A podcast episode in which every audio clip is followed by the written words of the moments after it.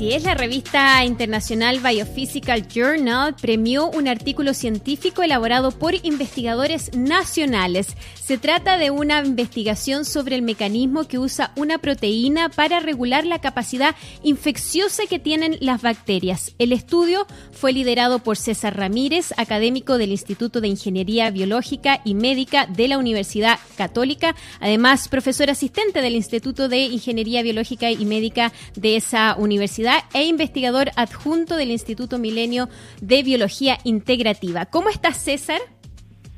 Bien, todo bien, acá estamos.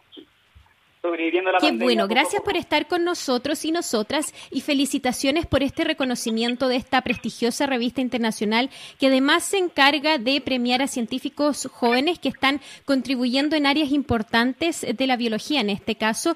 Y cuéntanos un poco de tu investigación y la razón que eh, hizo, te hizo a ti acreedor de este reconocimiento.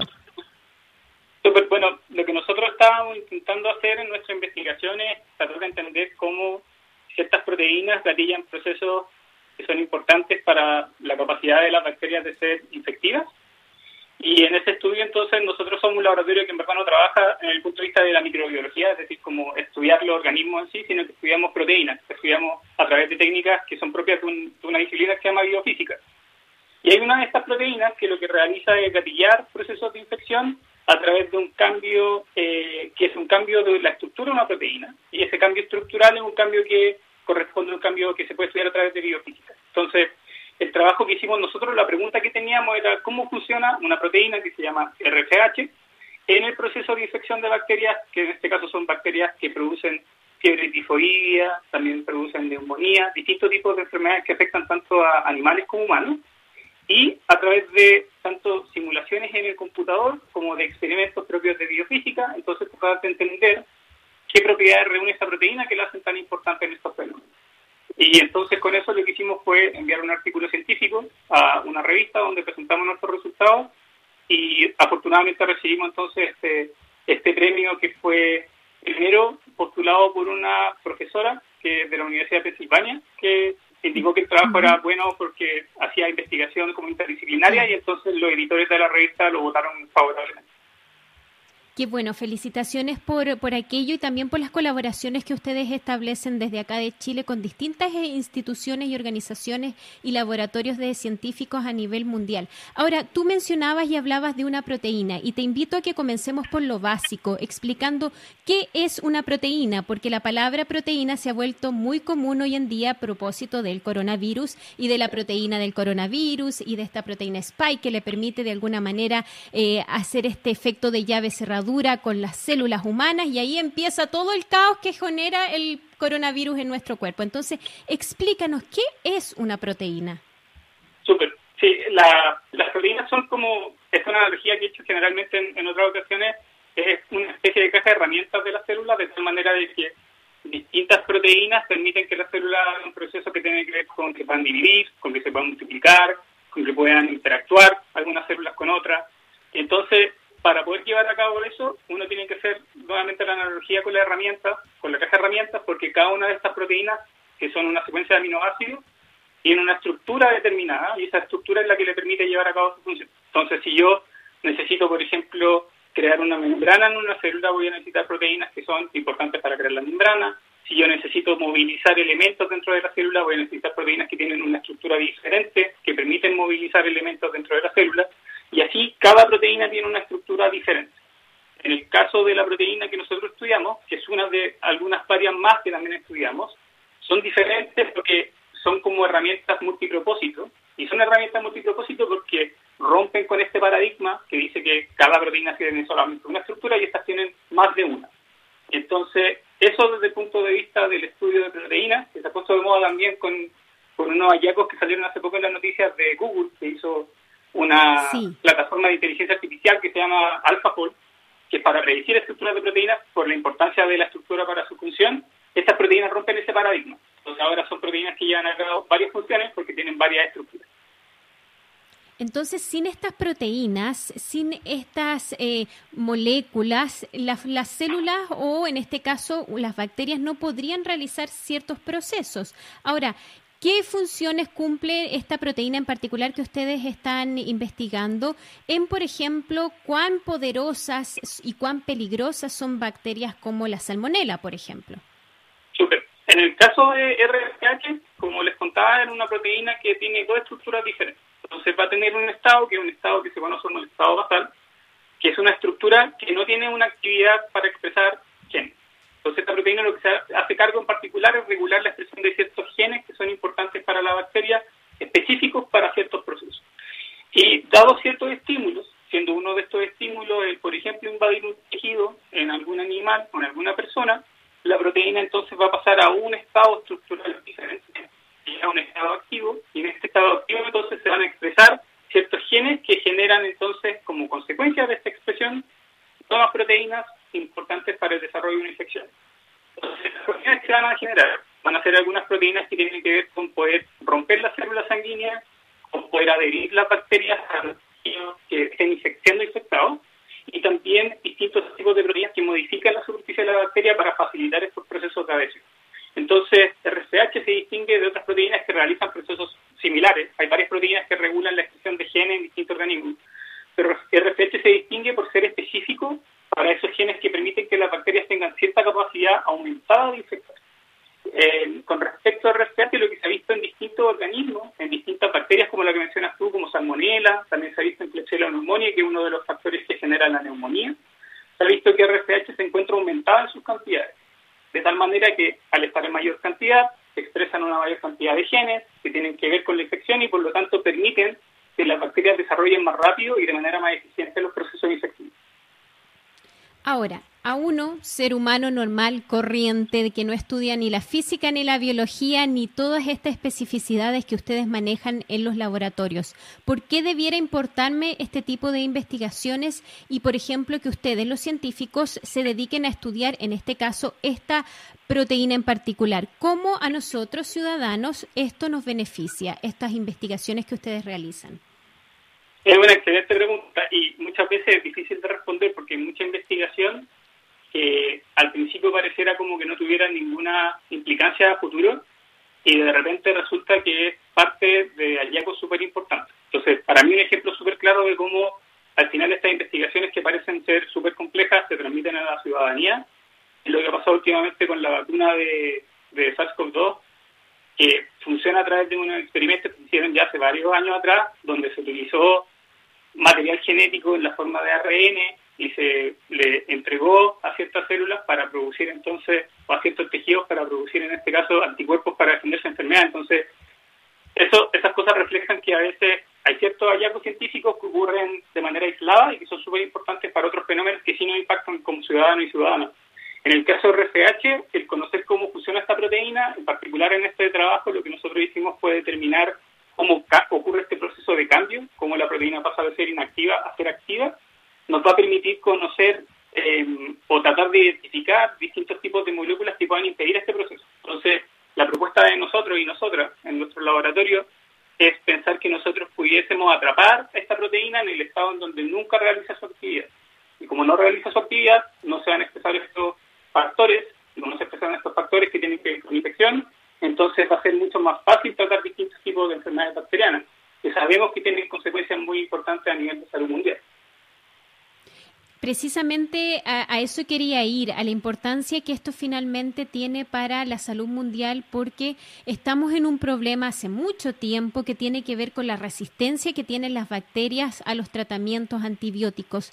Cuéntanos un poco más de aquello y cómo es que hemos llegado a un estado en que muchas bacterias no responden a al tratamiento con ciertos antibióticos y ciertos fármacos. Entonces, ¿cómo hemos llegado a eso y cómo podemos revertir esta situación?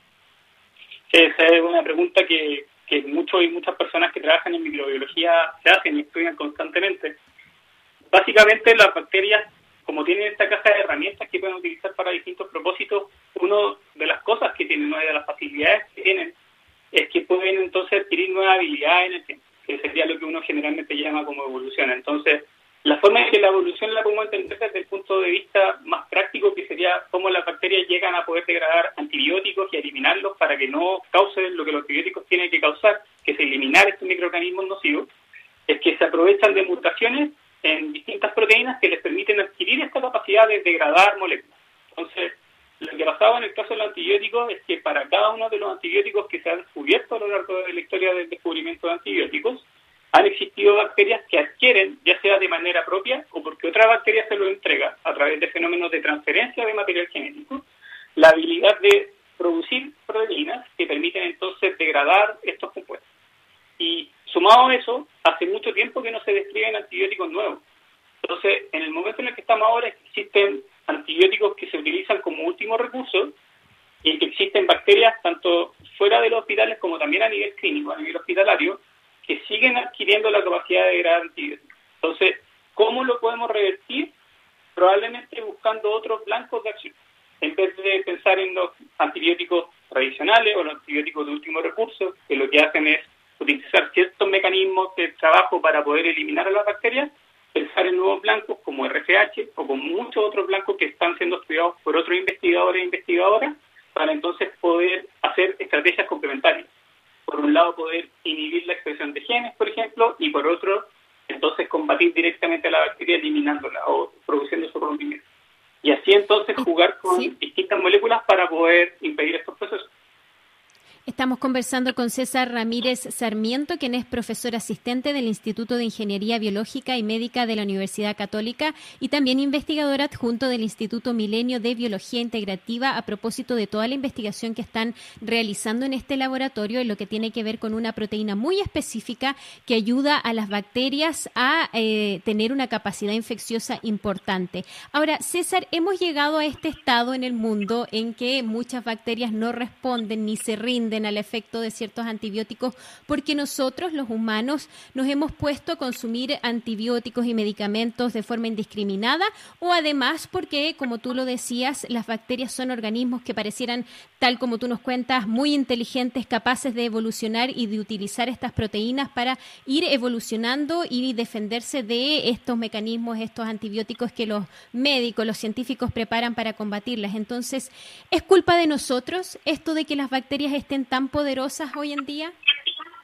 Es una pregunta súper complicada de responder, pero hay antecedentes que dirían que hay cierta presión de lo que hemos hecho como personas de generar algunos de esos cambios. Para mí el, caso más importante no tiene que ver tanto con eh, la degradación o, la resistencia a antibióticos en, en, en, estos organismos, pero sí tiene que ver con otra línea de investigación que tenemos en el laboratorio, que es la capacidad de bacterias de degradar plástico. Entonces antes pensábamos que el plástico, por ser un material sintético hecho por el hombre, no era biodegradable y resulta que ahora existen después de 60 o 70 años de acumulación de plástico, bacterias que son capaces de degradarlo. Entonces, eso nos enseña que son factores combinados. A veces es porque las bacterias tienen la capacidad de poder evolucionar hacia nuevos tipos de funciones. Alguna de ellas, coincidentemente, puede ser destruir moléculas químicas que nosotros utilizamos para nuestro propósito. Y en otros casos puede ser que efectivamente nosotros con el paso de los años generamos una presión tan fuerte en las bacterias hacia generar nuevas funciones que hace que finalmente pasen cosas como las que estamos viendo con el plástico, con la resistencia antibiótica, con otros tipos de fenómenos.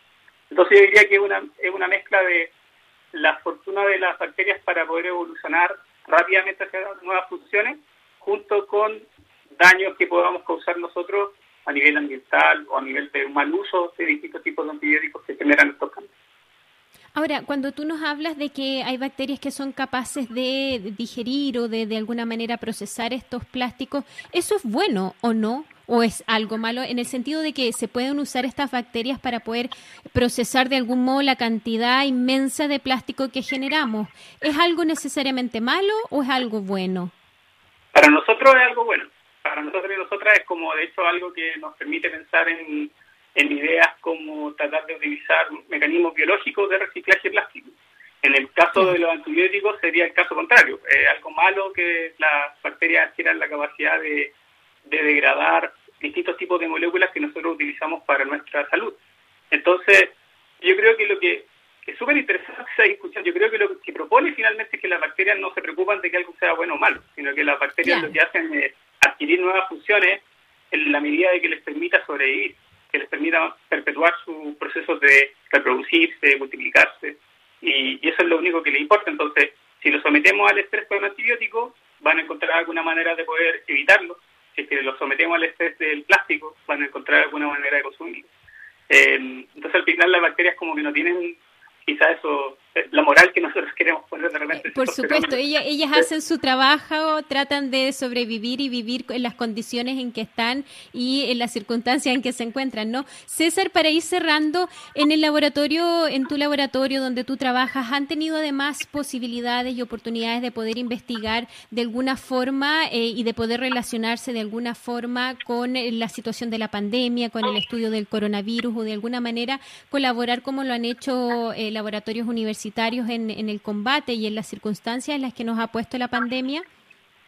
Sí, nosotros hemos tenido la oportunidad desde una perspectiva un poquito diferente. Lo que nosotros estamos haciendo ahora junto con eh, Fernán Federici, que también es de la Universidad Católica y también es miembro del Instituto Milenio de Biología Integrativa, eh, hemos estado trabajando en de desarrollar eh, métodos de diagnóstico de enfermedades virales utilizando y reactivos producidos 100% en Chile, que es un desafío que es importante porque la mayoría de los kits de detección molecular se importan desde otros países y nosotros, si bien tenemos las capacidades de poder producirlos, generalmente no, somos reconocidos como un país que produzca ese tipo de, de reactivos y de compuestos. Entonces, nosotros nos empecinamos un poco en utilizar distintas herramientas que son de dominio público, que se pueden utilizar de manera libre, desarrollarlas para poder ver si que se pueden utilizar en un contexto más clínico y ojalá a futuro poder validarla. Y recientemente obtuvimos, de hecho, financiamiento para poder llevarlo a cabo eh, durante este año y el próximo año. Así que esperamos que resulte. Hemos estado trabajando intensamente en eso. ¿Pero cuándo creen ustedes podrían tener novedades de si toda esta investigación que están haciendo en torno a esos em, reactivos o sustancias puede efectivamente funcionar? ¿Cuáles son los plazos que se han puesto? Nosotros nos pusimos un plazo para, por lo menos el ensayo como típico, que el de PCR, eh, de poder producir la enzima e intentar su validación durante el próximo año, de manera de que después puedan existir estrategias de monitoreo con productos hechos en Chile. Eh, y que además puedan producir distintas personas en distintos laboratorios. Entonces, nuestra intención no solamente producirlo, sino que además que los protocolos de su producción sean abiertos a cualquier otro laboratorio que los quiera hacer. Y para los otros mecanismos de detección que queremos probar a futuro, que es una colaboración con la Universidad, Universidad Peruana Cayetano Heredia en Perú, eh, eh, también estamos pensando en tener para el año subsiguiente otros métodos que sean un poco más eficientes, ojalá, y también al mismo tiempo que no necesiten del equipamiento costoso que se necesita generalmente en los laboratorios. Entonces esa es la meta como más a largo plazo, pero al mismo tiempo la más eh, interesante. De todas maneras, César Ramírez Sarmiento, profesor asistente del Instituto de Ingeniería Biológica y Médica de la Universidad Católica, investigador adjunto del Instituto Milenio de Biología Integrativa. Muchas gracias por esta conversación. Felicitaciones nuevamente por el reconocimiento de esta importante revista internacional a propósito de la investigación que ustedes han realizado en torno a la capacidad infecciosa de las bacterias y que tengas un bonito fin de semana y fin de año. Chao, chao. Gracias, igualmente.